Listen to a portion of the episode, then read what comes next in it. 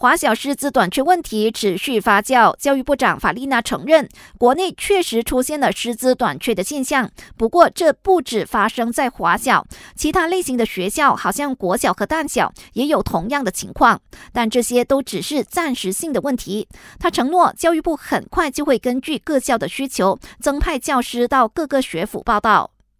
教育部之前巡视五所实行双语教学计划的学校时，发现部分学校的学生无法精通的掌握马来语，所以教育部决定在明年重开一班非双语教学，也就是马来语教学班，以捍卫马来语的重要性。但法丽娜强调，今年已经全面实施双语教学的学校可以继续实行。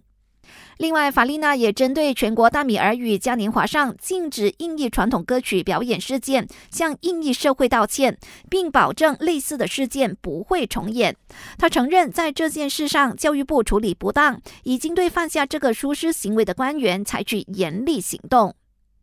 尽管联邦政府已经废除小六检定考试 UPSR，但沙州政府决定启动自家的小六评估测试，放眼在二零二五年开跑。沙拉越教育革新与人才发展部长拿杜斯里罗兰沙加表示，州政府和专家还在研究具体的落实方案。不过他透露，沙拉越自拟的 UPSR 不会涵盖所有的科目，而是重点关注英文、科学以及数学。感谢收听，我是佩珊。